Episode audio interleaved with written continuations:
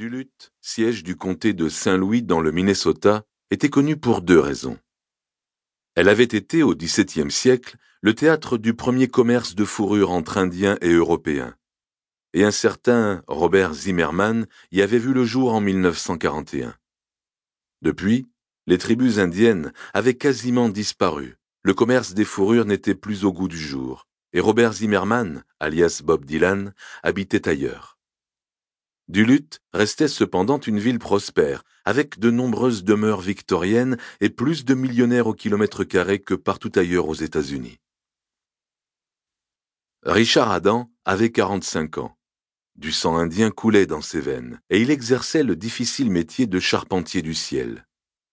Comme nombre de ses congénères, il travaillait sur les chantiers de construction des hauts bâtiments des grandes villes américaines.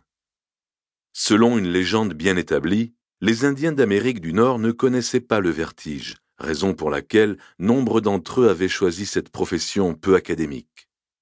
Cette croyance, bien ancrée dans l'imaginaire populaire, faisait bondir Richard Adam. Chaque fois qu'il l'entendait, une colère froide s'emparait de lui.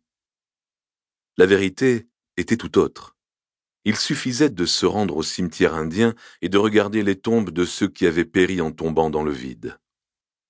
S'ils exerçaient cette profession, c'est parce que les Indiens n'avaient pas froid aux yeux et, de tout temps, avaient aimé flirter avec la mort.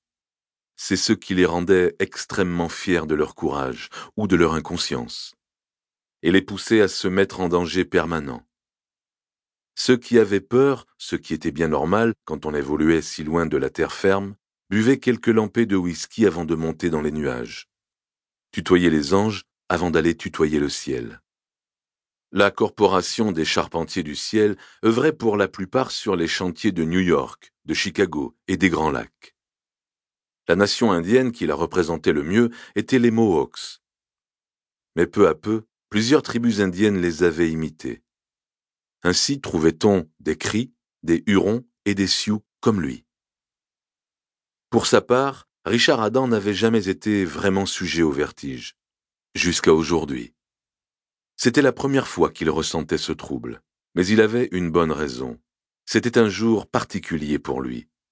Il venait de comprendre qu'il était orphelin et qu'il n'avait plus vraiment de lien avec le monde qui l'entourait. Sa mère était morte dans la nuit. Il resta de longues minutes sur cette mince poutrelle d'acier à réfléchir, établissant le bilan amer de son existence. Il n'avait plus de parents, n'avait ni femme ni enfant. Ses dernières conquêtes féminines n'avaient été que des passades sans lendemain. Son caractère d'ours mal léché les avait toutes fait fuir, ou alors c'est lui qui s'était lassé, il ne se souvenait plus très bien.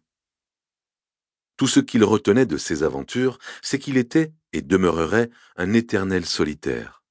C'était dans sa nature.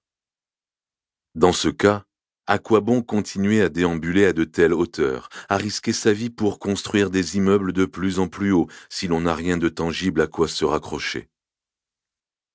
Jusqu'à cette seconde précise, il était déterminé à franchir le pas, à répondre à l'appel du vide, à s'abandonner au sublime vertige de la pesanteur.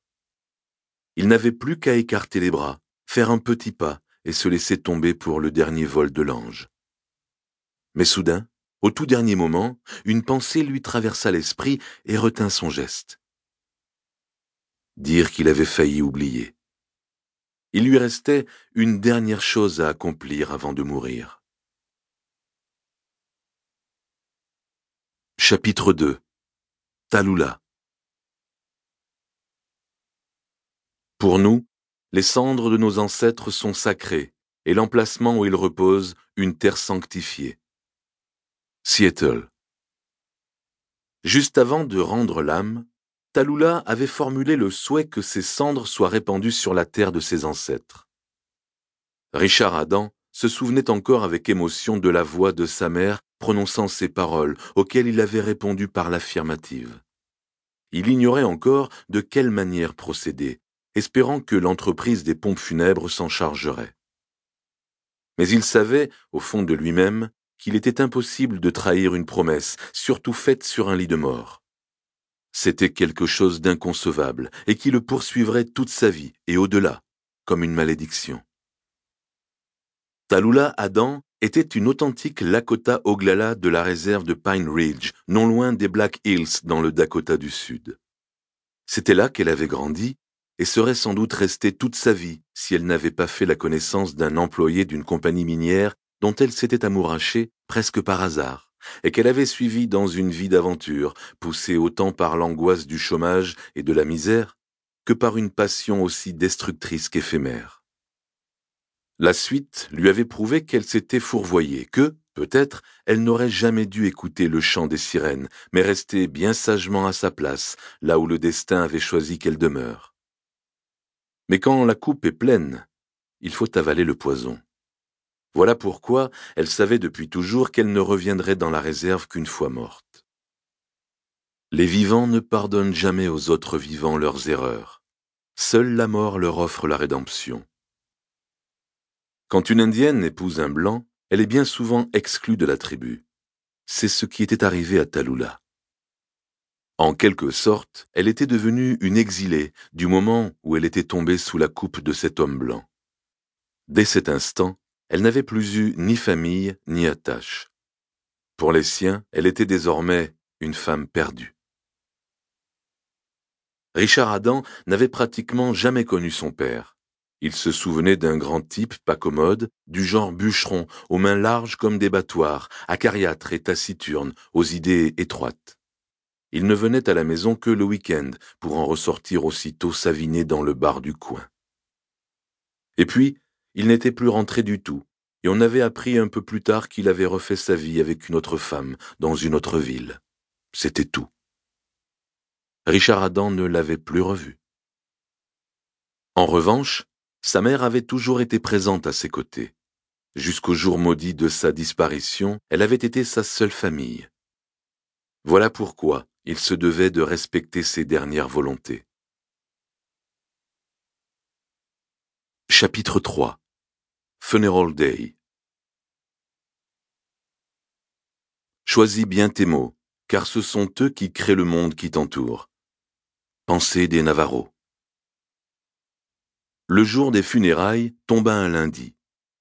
Seul augure radieux dans un avenir sombre, le soleil apparut dans le ciel et fit fondre la mince couche de neige qui, telle une oriflamme de pureté, avait recouvert la ville. Le centre funéraire de Duluth était une demeure accueillante et moderne, loin de l'image qu'on pouvait se faire d'une morgue. Un bâtiment en briques surmonté d'une toiture en bois peint en blanc sur une large avenue arborée à la sortie de la ville. Pas vraiment un endroit destiné à se faire peur. D'ailleurs, l'employé était tout à fait prévenant, courtois, voire charmant.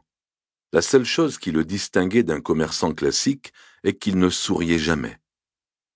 L'une des qualités indispensables à son métier était visiblement d'afficher en permanence un air de tristesse et de compassion, comme si lui-même était de la famille du défunt.